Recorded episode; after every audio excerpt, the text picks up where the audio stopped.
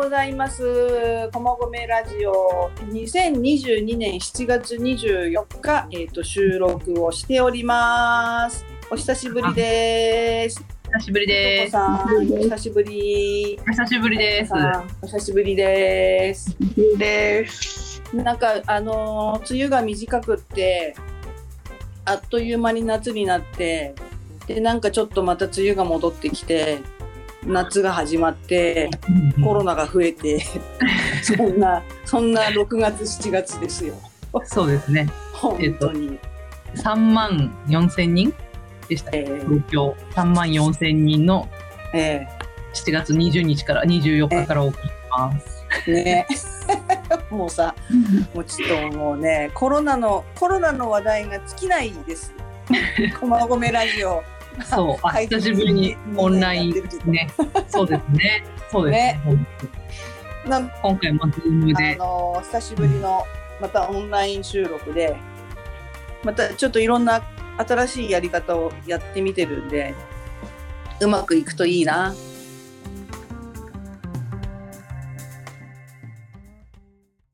この番組は豊島区民社会福祉協議会女性事業として実施しています。いやだけど本当にさコロナねついこの間あのなんかもうもうなんか大丈夫なんじゃないっていう雰囲気漂ってそうそう、もうせ 先週、ね先週ぐらいまで全然平気でしたよね、なんかね。まマスクしないでも全然大丈夫 そうそう。ノーマスクで行こうよって言ってた矢先ですね。そうそう。もうさ、もうなんか困っちゃうよね。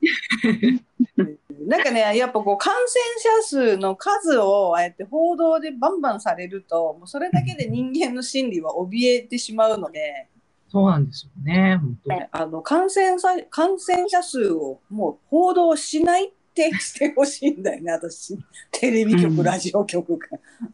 だってさ、聞聞かなきゃさ、いいわけじゃない？うんで日々さ、風邪とかひいたり、インフルエンザが流行ってても、はい、うん。インフルエンザの患者数は1万何千人ですって言われてないからさ、そう言われたらなんか多い感じしちゃいます多よね。い感じするけどさ、たまに、あ、あーそうだね、近隣の小学校で学級閉鎖始まってるかもね、中へのノリだと、まだそこまでさ、ビクビクしないじゃない、うん。うんうんやっぱさ何万人とかさ、20万人全国で超えましたとか言われるとさ、ちょっとね、多いのかなみたいな感じしちゃいますそうそうよね。そうそう。だからさ、本当に報道をやめてください。いいよ、知りたい人は調べればいいんだから。そうね、ううちあのテレビがないからあんまりそうんの数字が具体的に入っちょっとうん意識的に入れてないんですけど、うんうんうんそうするとね心穏やかでいいですよ。うん。だよね。いや、本当そう思うね。ああやってさ、もうバンバン朝からさ、昼から晩までさ、もう速報とかピコンピコンとか流れちゃうとさ、いや、それだけでやっぱり人々は 恐れおののいて、またあれだってよ、鎮痛剤が、解熱鎮痛剤が品薄なんだってよ。あそうなんですか。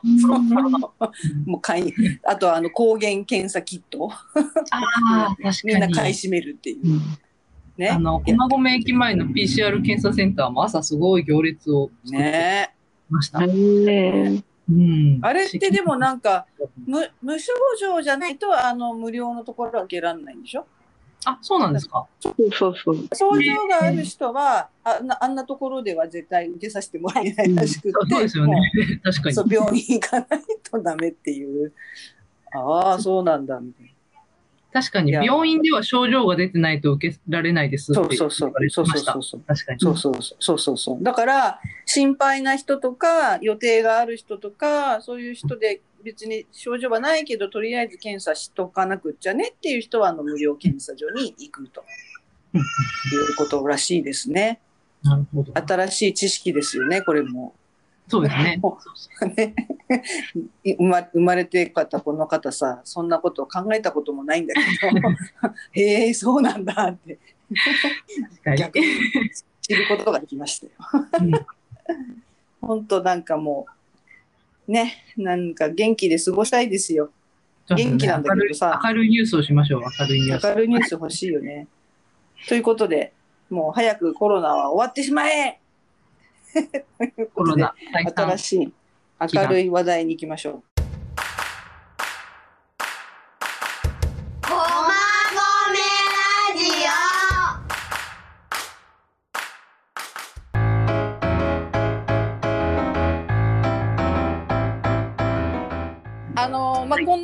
なこんなでね5月6月7月と過ぎていく中でえっ、とひろこさんとカフェ母子がえっ、と実は誕生日が同じみたいひろこさんの誕生日じゃないんだけど ひろこさんの作家活動とねカフェ母子の開業とがほぼ同じ同時期だったということを、うんこの間私も初めて知って、あなんてそうなんだ一緒ほぼ一緒だったのねと。思何年で、何月に開業なんでしたっけ？2013年6月ああ、6月。うんじゃあ、そうか、もう今7月だから、9, 9周年目。そうそうそう、九州に終わったの。うんうんうん。で、あの、ひろこさんの作家生活9周年で展示会をこの間やってたんだよね。はい、個展やりました。ね、その個展の話をちょっとお聞きしたいなと思って、ちょっと冒頭フリートーク、記念すべき9周年の個展のお話をちょっと教えてほしいかな。ニュースとして。はい。ありがとうございます。ええあの、ラジオで、あの、よく話させてもらってるんですけど、私、うん漫画家をしていて、小田博。という、これ本名なんですけど、うんうん。画名で、えっ、と、やってて、来年ちょうど10周年っていうところです。で、えっ、と、なんか、豊島区の南長崎っていうところにある漫画の専門ギャラリーの漫画ナイトブックスっていう施設があるんですよ。うん。で、えっ、と、そこはあの、漫画で町おこしをしてる豊島区の、あの、うんうんまあ、町おこし関連の施設で、えっ、と、うん今年の3月にできたのかな、うん。施設です。で、うんえっ、と、それ、そこから声がかかって、まあ、豊島区在住で、豊島区のことを漫画で発信しているっていううん。で、小田さん個展やりませんか？っていうことで企画していただきました。うんうんうん。で、えっ、と、展示の、そう、タイトルは、なんか初めてですね。嬉しかったです。うん。6月の1日にメーなんかメールをいただいて、6月末から個展どうですか？っていうことで、もう日にちもなかったんですけど、いやうんせっかくの機会だしと思って、うんあの、準備して、なんとか間に合いました。すごい直感工事だったんだ。そうそうですね。わーそう。で、んどういうタイトルにしようかなっていうことで、うんいつも世界を旅するイラストレーターっていう名乗ってるので、まあ、世界と豊島区を旅する小田博子展みたいなタイトルをました。お。で、うん、展示期間は2週間で、まあ、いろんなうん一般の方々、友人など読者さんとかも来てくれました。うんうんうん。で、平日毎日私も行って、週末、まあ土曜日か日曜日かどっちか1日行ったんですけど、うん。やっぱり直接感想をいただいたりとか、うん。あの私のことをあの本を読んで知っていたけど、あのうん。実は近所に住んでるんですみたいな人が来てくれて、うん。うん。やっぱ生のダイレクトにこう反応をもらったので、すごく私も元気をもらいました。うん。うん。うん。うん。で、本当に、あの、私以外でもそうですけど、作家さんって結構孤独に一人で作業してることが多いので、うん。あのね。ファンのそう、ファンの人の声ってすごくなかなか知らなくてですね、いいこと、この本例えばすごく良かったよっていうのを、うん。あの、お友達に紹介するのもそうなんですけど、作家さんにこの本、こういうところが好きでしたっていうのを伝えると、すごくその作家さんって元気が出るし、次の作品をどういうふうに作ろうかなって思ってる時に、結構、記者さんの意見をもとに次の作品考えたりするので。ぜひなんかね、こう、いい本だなとか、いい映画見たなとか、そういうことがあったら、なんかぜひ、こう、感想をつぶやいたり、手紙を送ったりするとね、すごくうん。嬉しいものですよ。やっぱりそういうことの、あれなのかしらね、積み重ねみたいなのもあるんだね。やっぱりこうね。うん、あ、でもね、思っ多分思ってる以上にすごい、その、うんあの、そのエネルギーが。エネルギーがね、すごくうんあっそれはね、本当に伝えるとすごい嬉しいですよ。ありがとう、うんあの、伝えていただいてありがとうございましたっていうところでした。うんへえ。でもやっぱりさ、その読者さんもね、どういう人が書いてるんだろうとかさ、そういうのもね、うんうん興味あるしね。その人とこそうですねうすごい身近にお話ができる機会でもあるからね。そうですね。それは本当に、確かに、あの、イベントやってると、そういうところが、やっぱりいいですね。ねうん。超有名な大先生になっちゃうとさ、敷居が高すぎちゃってさ、そう、そうですよね。なかなかね、うんちょっと手を差し伸べることも難しくなっちゃうけど、今ぐらいから、もう中中堅、中堅どこぐらいがちょうどいいんじゃないの？そうですね。まあでも、どんな、だどんな作家先生でもやっぱりもう、あの、嬉しいと思いますよ。感想は。うんすごいね。でもやっぱりそのうん。漫画専門ギャラリーなんていうのがあるんだね。あ、そうなんですよね。これ、多分、ちょっと私詳しくないですけど、そんなにやっぱないですよね。うん北九州漫画ミュージアムとか、うん。まあ、大きいところが何個かあるかなっていう感じで、うん結構ユニークなギャラリーですよね。うん漫画喫茶とは違うんだもんね、だって。ギャラリー。そうですね、ギャラリー、あの、面白いのが本当に漫画家の先生の絵を、原稿を、あの、うんデジタルで、あの、なんだろう、展示してましたね。その、うーんうなん、なんていうんですか、こう、パソコンの画面みたいのがあって、それをこう映してるみたいな感じ。で、へなかなか漫画をそうやって見る機会ないじゃないですか。ーうんうんうんうんうん。それはやっぱりなんかね、新鮮な感じだし、やっぱり一枚一枚が芸術じゃないですか。もう本当に細かい書いてあって。うんそうそうだよね、そうだうよねん。だからこう本読んでるとき、漫画読んでるときとまた違って、こう絵の細部が見えたりとか、いろいろ発見があうん。この漫画ナイトブックスさんっていうのは、こうインスタとかそういう SNS、ウェブサイトとかがあるのかな、はい。えっと、漫画ナイトブックスで検索するとうん。いろいろうん。サイトも出てきて、インスタも出てくるんですけど、あ、本当？そう。で、駒込ラジオのど、あの、リスナーさんにおすすめしたいのは、今夏休みで、えっと子供が、えっと、入場料無料になっているスペースがあって、うん。そこはあの、7000冊の漫画がこう、えっ、と、入ってる、えっ、と、ライブラリーなんです。うん。で、そのライブラリーのテーマがが勉強になる漫画みたいな、これも学習っあていうテーマでキュレーションされていて、え。読んでると面白いし、勉強にもなる。うんうんうんうん。例えば、えっ、と、宇宙兄弟みたいな本が入っていて、宇宙兄弟って、あの、宇宙飛行士を目指す、うんうんはいはいはい。お兄はいはいはい。あったね。うん。うん。あの、ドラマですけど、読んでると、こう、宇宙のことも分かってくるし、うん。宇宙飛行士になるにはどうやってなればいいかっていうのも分かってくるから、うん。これはもう、ある意味一つのべ学習できる漫画ではないかっていう提案をしているものなんですけど。そういう、まあ、読んでて楽しい、しかも勉強になるみたいな漫画がいっぱいあるところ、うんうんうん。ライブラリーがあって、そこが、えっ、と、夏休みの間は小学生、中学生までだから無料になるので、へえ。行ってみてください。すごいいい施設です。へえ。えっと、最寄り駅は、最寄り駅が、えっ、と、落合南長崎ってあいう、えっ、と、都営、ーえー、なんだっけ？大江戸線か大江戸線？うんうんうん。はい。か、もしくは、うんえっと西武池袋線の椎名町。うんうんうん。からちょっと歩く。僕は、えっ、と、駒込から行くんだったら山手線で、えっ、と、うん目白で下車して、うんうんうん目白からバスで10分程度でした。うん。うんうんうんうん。なので、この辺の。うん。とちょっと遠いっちゃ遠いんですけど、うん。本当に朝までいてもいいぐらいの漫画の量なので、まずいな。そうなんですよ。私も結構。うん。平日、休日は結構朝からいて、夜までお客さん来る間はずっと読んでましたね。気がついたらね、気がついたら夜ってこと、あ、あと、あと何？あと3冊、あと3冊終わるとかさ、い。う感じになりそうじゃない？そうですね。ね。うん。で、漫画カフェみたいになってなくて結構開放的ななんかソファーがいろいろあったりするのうんで、子供連れで行っても結構ゆったりできるし、大人だけで行っても、なんかこう、のびのびとできるし、なんかいいいい感じの施設でうした。え、あの、えっと、ちなみにさ、自分たちにとってその勉強になったなっていう漫画、何ですか？ああ、これ、一あのい少しにしてよ。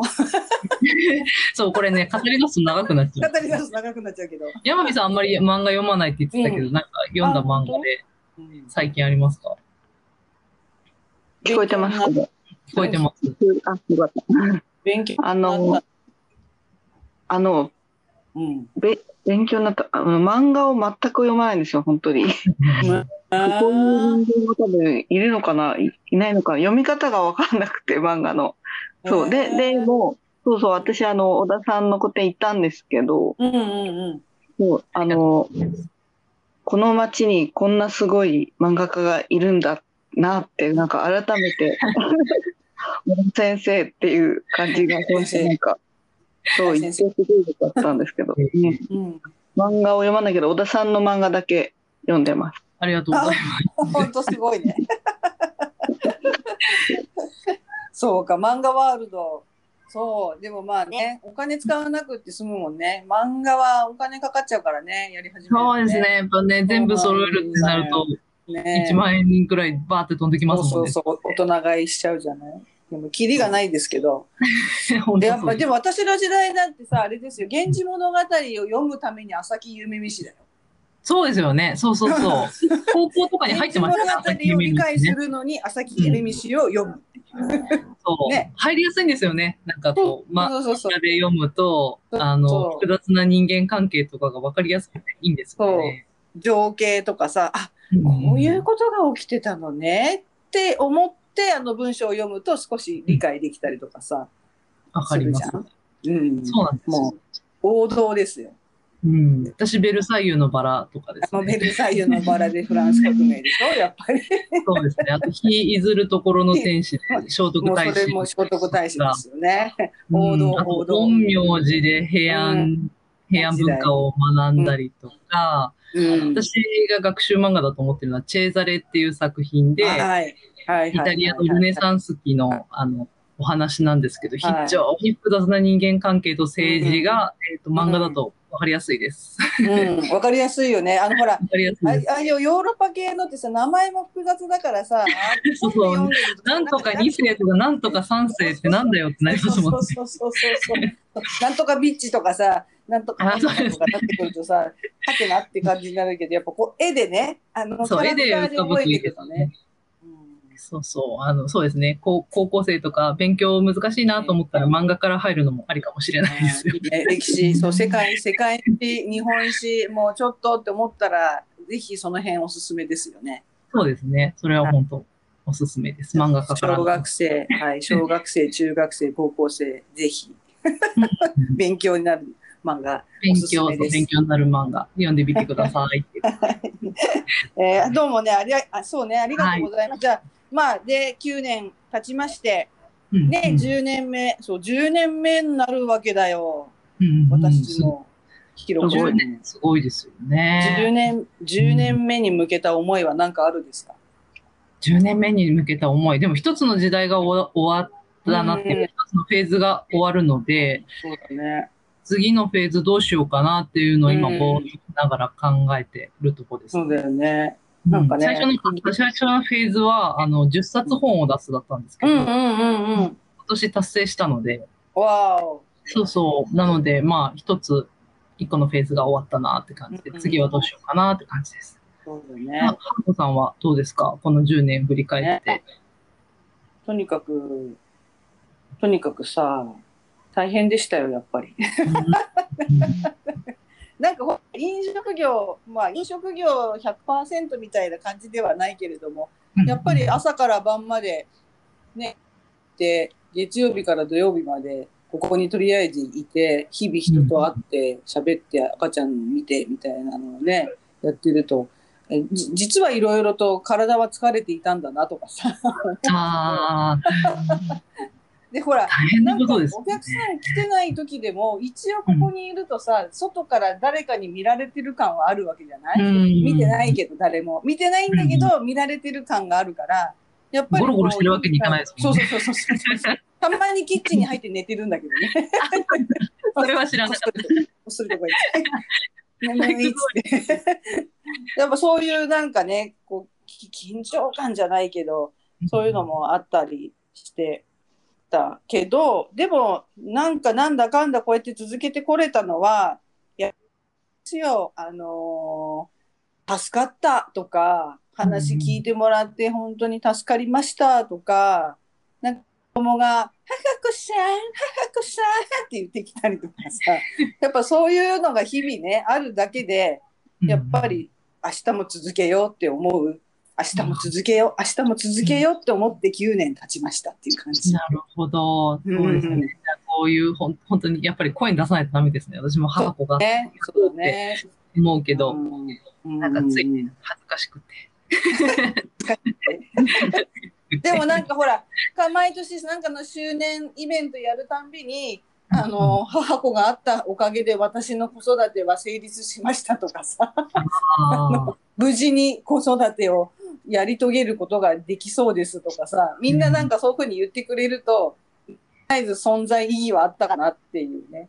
うん。うん。やっぱり卒業生とかも来るんですか？卒業生じゃないけど、うんやっぱり学年に来なくなった子たちとかも、うんなんかやっぱりね、姿を見るじゃない。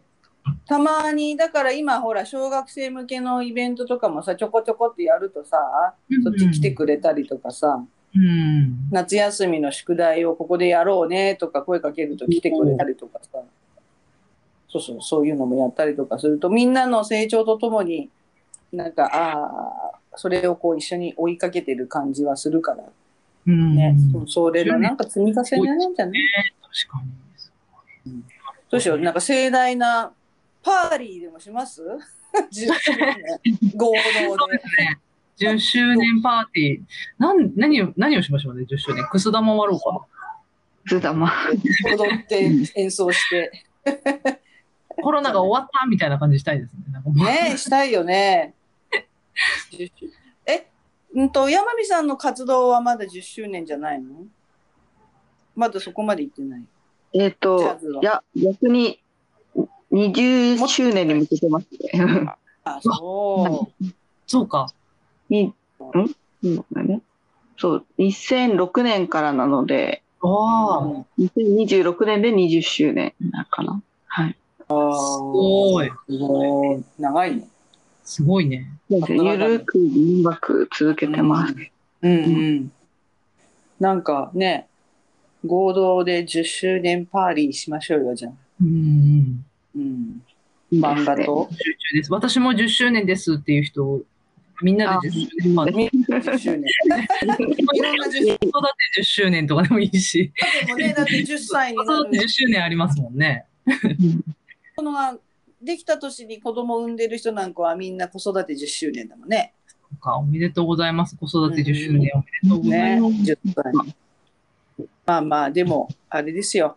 あの、そうやって、ね、ちょっと来て、来て、本当にさ、ああって言って、喋って帰って、でもちょっと元気になったって言って帰ってくれるっていう、なんかそれだけで十分役目を果たしてるかなと思うので、この調子でいきますよ。私も元気で。あ、そうですね。はい。元気に。そう。そうで、だまあだからさ、そう9年ね、その母子の9年の中でさ、最大のなんかすごい思い出深いのがさ、うんうん9その立ち上げた年のオリンピックがあったんです。おー2014年。そうそうそう。うん2014年の2月にソチオリンピック、2013年に母子立ち上げて、2014年の2月にソチオリンピックで、えっと、フィギュアスケートの試合の日が大雪だったのよ。うんうん日本が。すんごい雪が降った年で、で、なんか山のように積もった雪の中を自転車をこうやって押しながら私はここに来て、で羽生結弦のなんかビデオを見てたんですよ。おーで、金メダルを取った。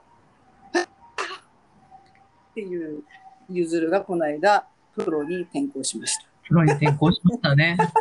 ゆずるさんも10周年、10周年、な何の10周年って話ですけど、してるかわかんないけど。金メダル10周年。そうそうそうそう。そそっちが初めてそっちが初めて。そっちが初めて。あ、じゃあ金メダルそうそう10周年もうすぐ。そうだね。もうすぐだ。全然知り合いじゃないけど。なんかそのその大雪の思い出とともに。それが結構印象深くて、ソチオリンピックっていうと、その雪がすごくって、雪の日にここに来て、なんかうんそのフィギュアの動画を見てたっていうのが、私にとっては結構印象深い9年前だったわな。へえ。そこからのあれです。アニメ追っかけが始まるわけです。9年追っかけを。追っかけも10周年。気も10周年。まあ、でもね、あの、とにかく元気でいれば、この先もあるので、お互いね、個人的なこういう活動しているのは、もう本当に体が資本以外の何者でもないので、頭がねそ、よく回って、活動できて、え喋りがちゃんと喋れるように、日々精進していきましょそうですね。う、ね。オルガンの技術もどうぞ磨いてください。はい。コツコツ。コツコツ。まあ、じゃあ、あのね、10周年に向けて我々みんな、あの、楽しくでも健康で頑張っていきましょうね。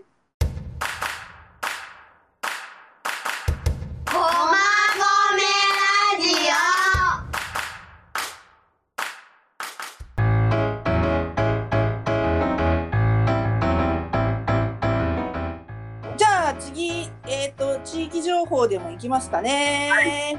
母にあの、あの、今毎日やってるっていう情報、うんどこうんあ、いりませ。そうんそうそうそう。きあ、い今言おうかじゃあ。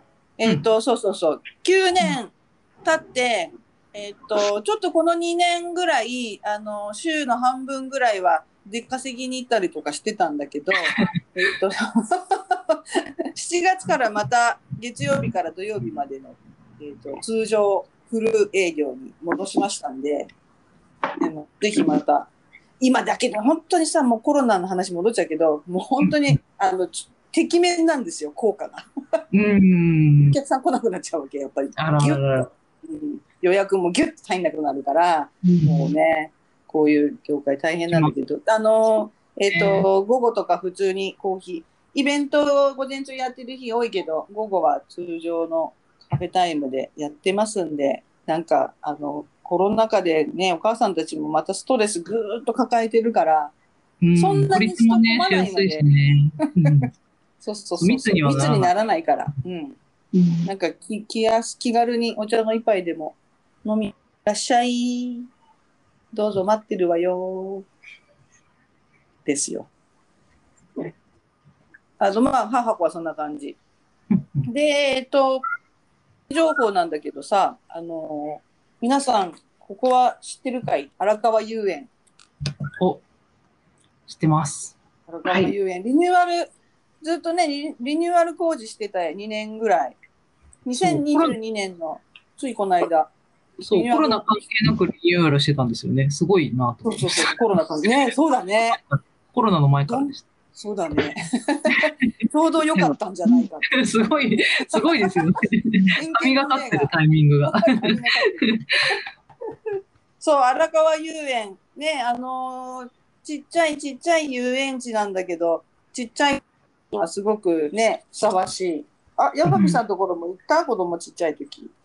はい。3回ぐらい行って、ね、うん。大好きた。うん。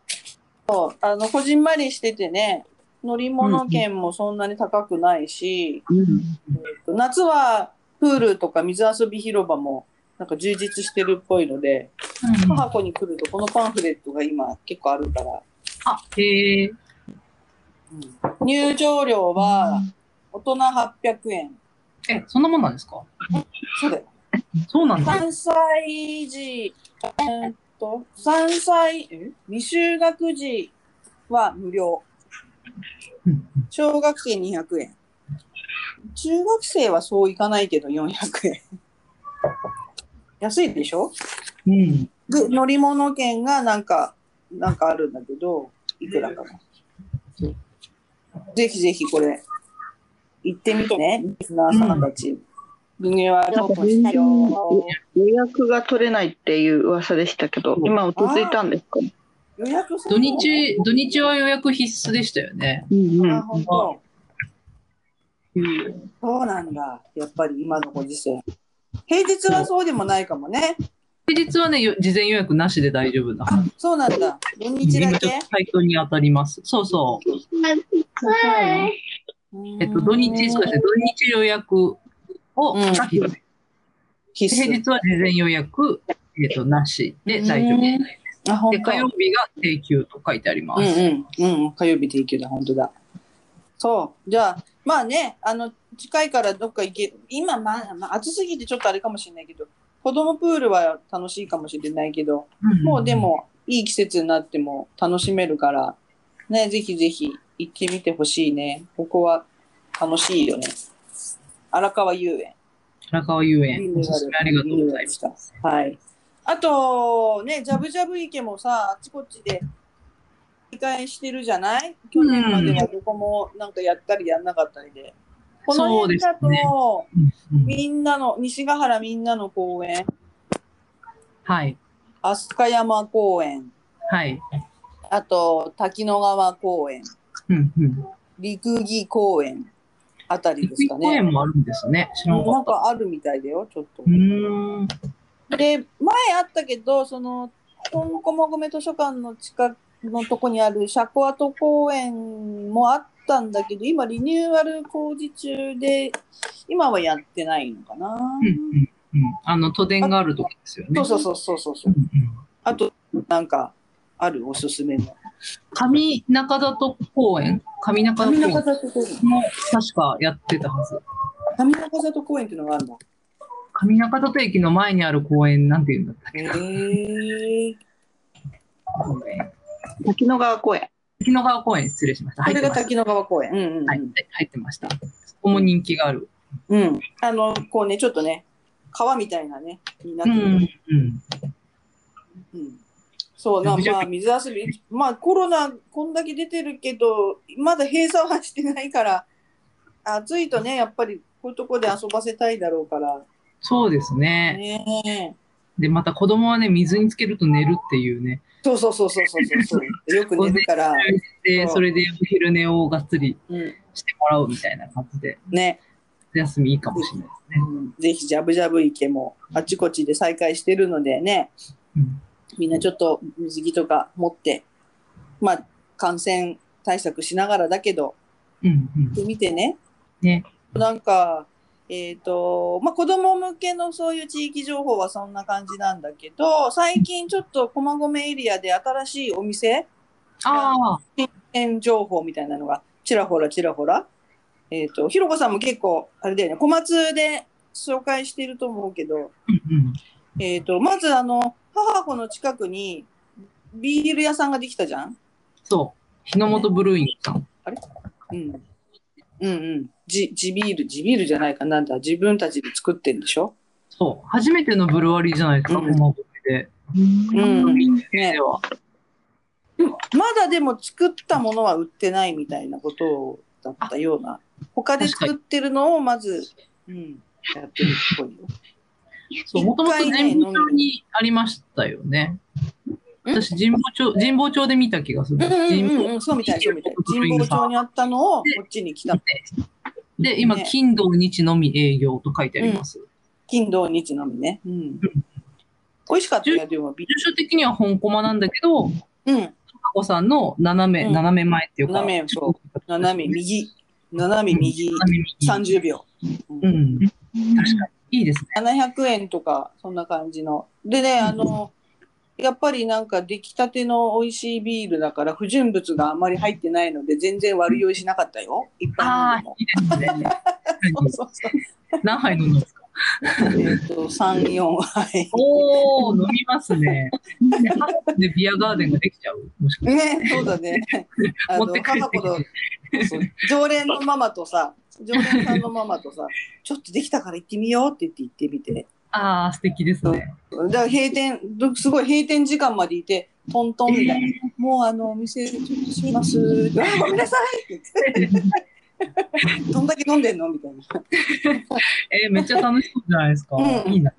楽しかったですよ。うんあの、授乳期間が終わったらぜひご一緒しましょそう、行きたい、行きます、行きます。う。はい。しかも飲んだ後ね、電車乗らずに帰れるっていうのが最高にいいですうんう。んうんうん。そうそうそ近場で飲む。う。ね。そう。そう、だからビール屋さんができたでしょ？で、なんだっけ、アザレア通りに、ちょっと洒落た服屋さんができたりね。まだああ、そうですね。私。まうん。した。山行った？山見た？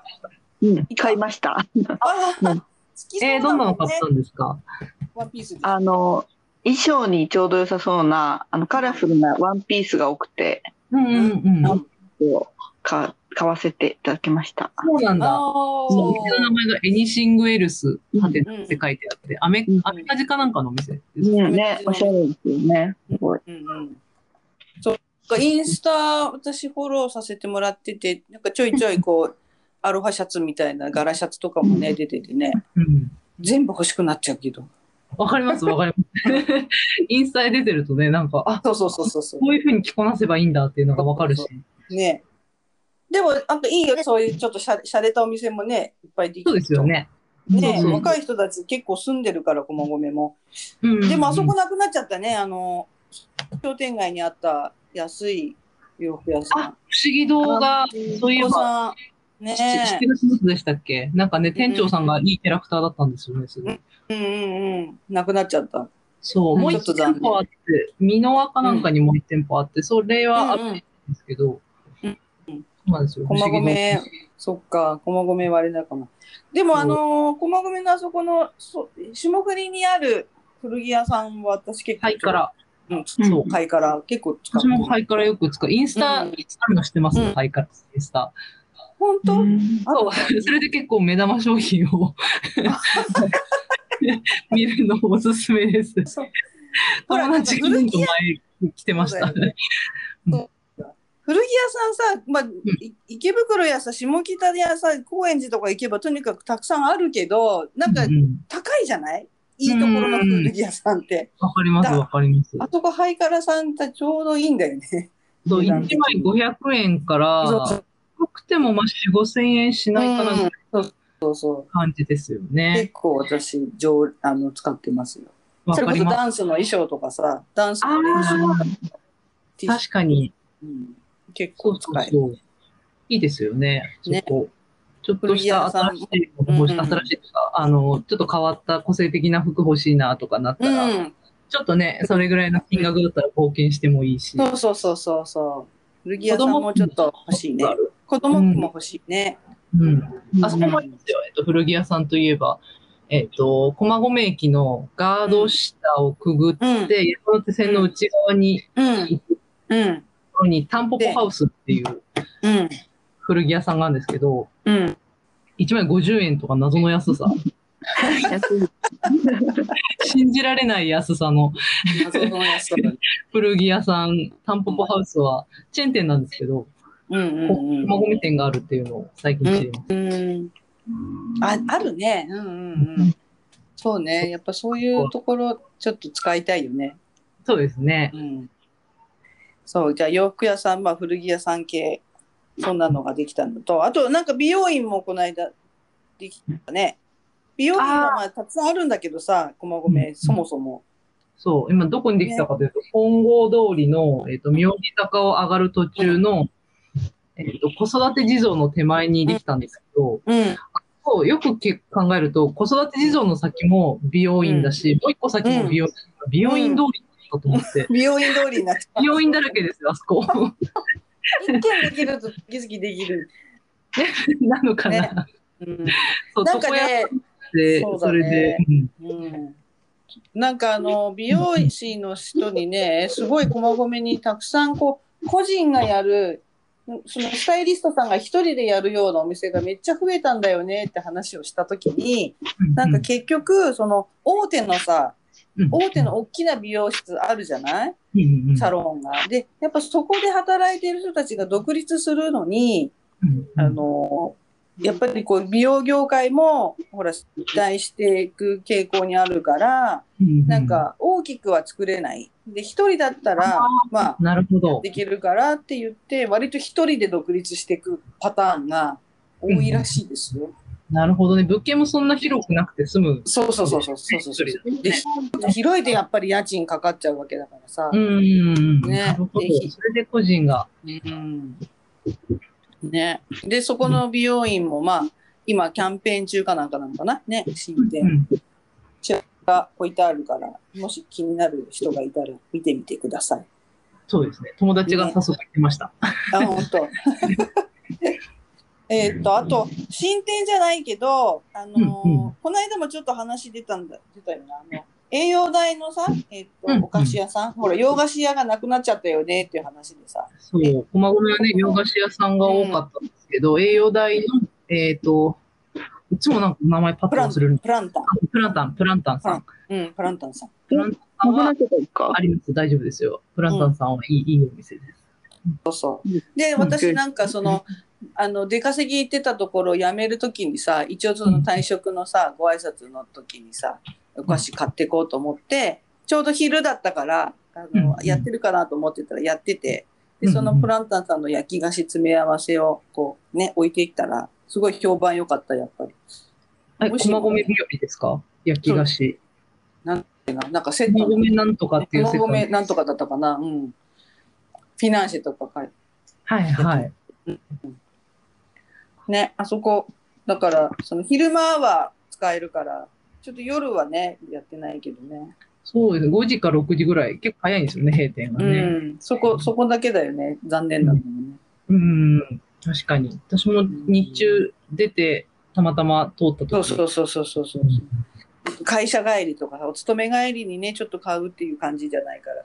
そうです昼間ねの。生活がある人が優先なのもちょっと残念だけど、でもまあ、機会があったらね、皆さん、結構。そう、でもすごいいいですよね。組み合わせ昼も美味しくて。ねそうそうそうそうそう自分のために1個買うのもできるし、うん詰め合わせ方もあるし、そうね、うんお土産とか手土産にもできるので、どうぞ皆さん、駒込の皆さん、プランタンご利用くださいませ。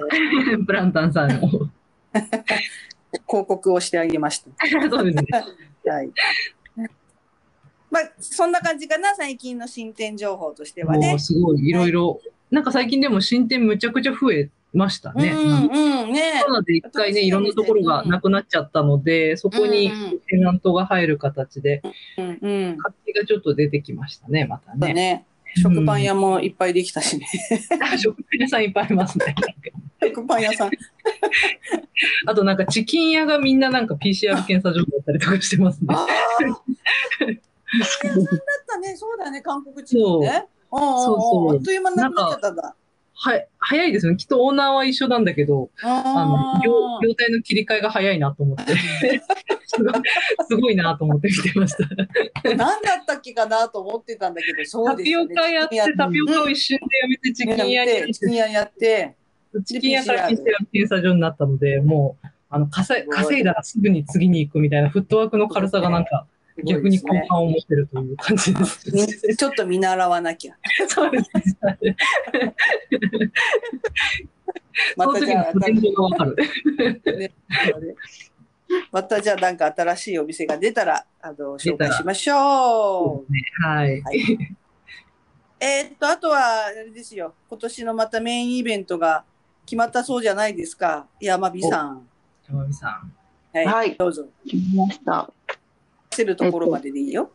はい。まだあまり何も決まってないんですが、お寺でジャズ11月の20日に決定しました。やり11ます。月初決定。今年はあのマルシェもまた復活してちょっと盛大にやりたいなと思ってます。あの、駐車場のあたりをこう、みんなでなんかお店出してですよね、うん丸。うん。楽しみ。食べ物とかも買えるように。そうですねワークショップとかいろいろ、はいやりますので。OK でもあっという間に来るから、ね。